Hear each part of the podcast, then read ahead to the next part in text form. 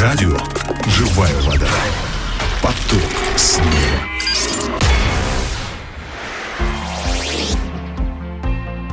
Дорогие друзья, приветствую вас. С вами Агапа Филипп. И сегодня я хотел бы поразмышлять с вами над отрывком из Писания. Это послание к римлянам, 12 глава, 2 стих. Послание к римлянам, 12 глава, 2 стих.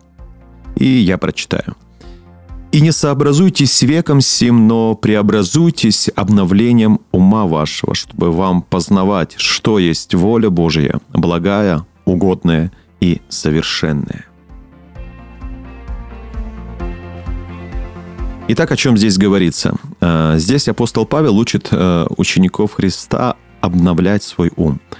Это позволит им преобразиться и познать волю Божью, которая является доброй, угодной и совершенной.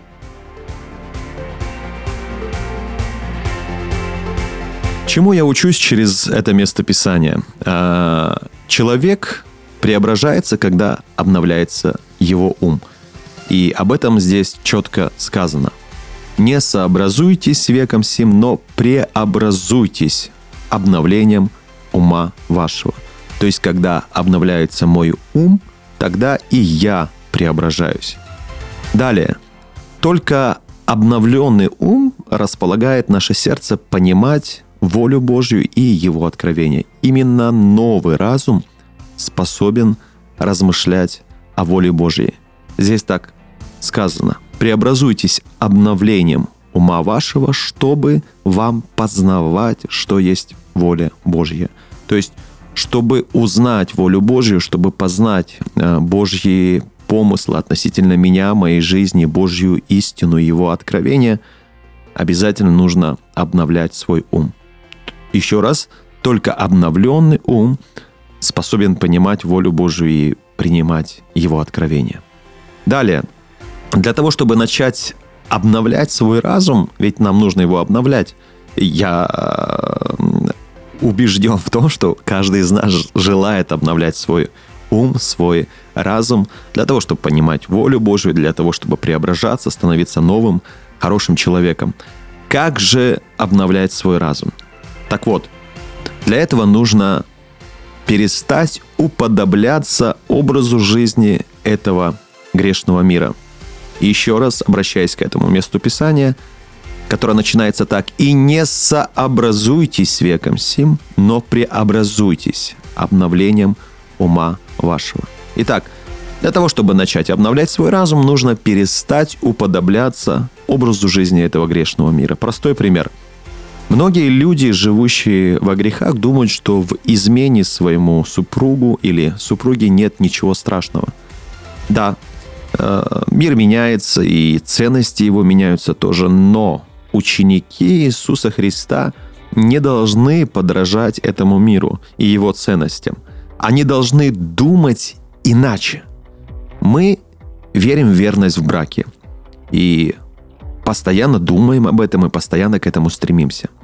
Или вот еще один пример. Многие люди думают, что мстить человеку – это справедливо. Справедливо воздавать злом за зло и так далее. Но мы думаем иначе. Во всяком случае, мы, как ученики Иисуса Христа, должны думать иначе.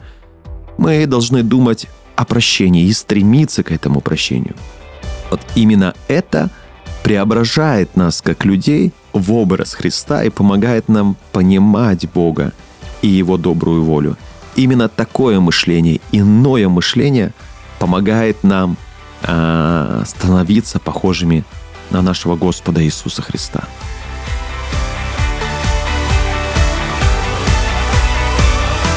Итак, какие решения мы с вами можем принять, исходя из этих истин? Во-первых, мы люди несовершенные, грешные, и потому о многих вещах мы думаем неправильно – Многие наши мысли и суждения продиктованы нашей грешной натурой. С чем бы вы сегодня не столкнулись, позвольте сначала Христу направить вас. А, просто начните задавать себе простые вопросы, такие как «А что об этом думает Иисус?» или «А как бы Иисус поступил в данной ситуации?» И я верю, что тогда вы начинаете, начнете мыслить иначе, не так, как мыслят другие, и вы поймете, чего желает Иисус, вы начнете понимать мысли Иисуса Христа, и вы начнете думать, как думает Иисус Христос. Во-вторых, если вы не знаете, как быть в той или иной ситуации, как я говорил ранее, не спешите за советом к людям. В первую очередь обратитесь к Иисусу и Его Слову. Даже если вы столкнулись с проблемой, учитесь думать об этой проблеме вместе с Иисусом Христом.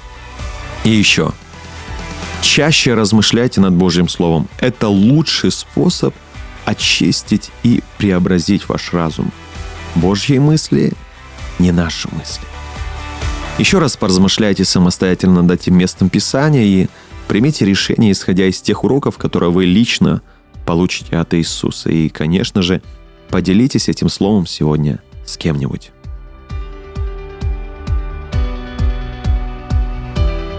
В завершение я хотел бы с вами помолиться. Дорогой Господь, Научи, пожалуйста, меня своим разумом не уподобляться грешному миру. Научи меня мыслить не так, как все мыслят, а так, как мыслишь ты. Если я о чем-то думаю, то хочу думать вместе с тобой, а также хочу советоваться во всем с тобой. Помоги мне больше времени уделять для размышления над Твоим Словом. Пусть Твое святое, чистое и истинное Слово пропитает весь мой разум и мое сердце – Помоги мне быть все более и более похожим на Тебя. Во имя Иисуса Христа я молился. Аминь.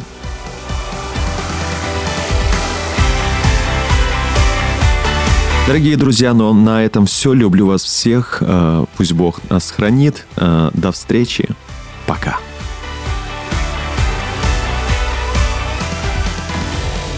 Больше всего хранимого храни сердце твое. Радио «Живая вода». Поток с неба.